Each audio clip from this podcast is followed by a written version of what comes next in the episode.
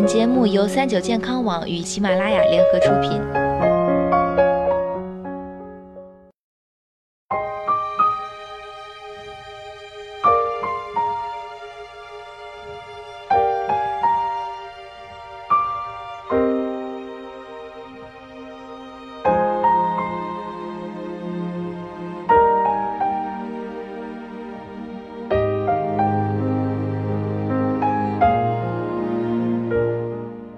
听众朋友们，大家好！最近我们全新推出了一档重磅养生栏目《奇妙的中医》。在这里呢，每天都有来自各大三甲医院的一号难求的主任级中医大咖亲自给大家讲解，分享他们多年累积的实用的中医养生秘籍。欢迎小伙伴们都来听听吧！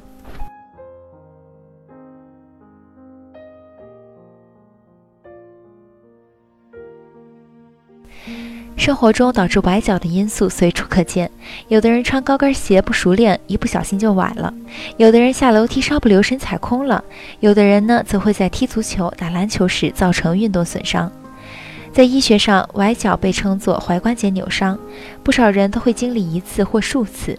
一部分人扭伤后，经过及时的治疗和休息，一般都能恢复并痊愈；而有部分人则可能在一次崴脚后出现经常崴脚、反复崴脚的情况。这种反复崴脚的情况在医学上称为踝关节不稳，通常是踝关节扭伤后未得到正规治疗遗留下来的问题，即踝关节周围韧带受损或神经肌肉功能障碍，导致踝关节不稳定，而引起踝关节频繁扭伤的现象。据了解，踝关节不稳不仅出现在运动损伤中，也出现在日常生活里，且患病率较高。这种疾病对患者的影响也是全身性的。首先，患者会经常形成扭伤、不稳、再次扭伤的恶性循环。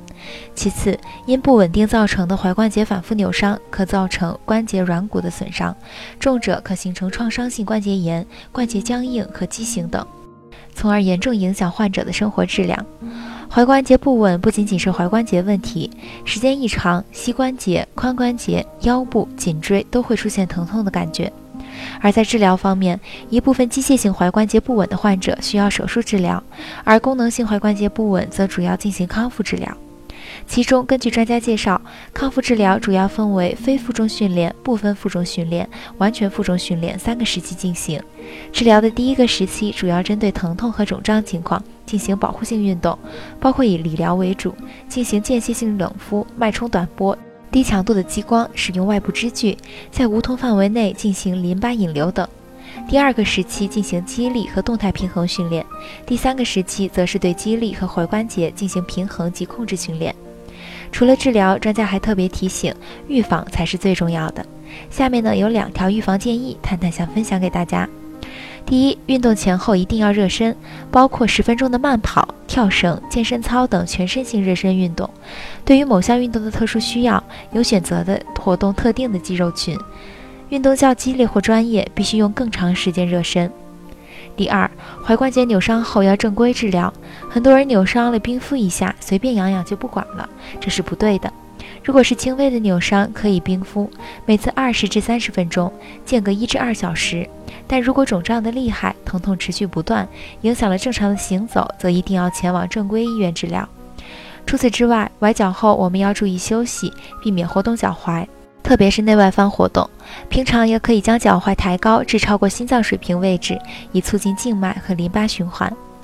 好了，今天的节目到这里，也要和大家说再见了。我是主播探探，我们下期再见。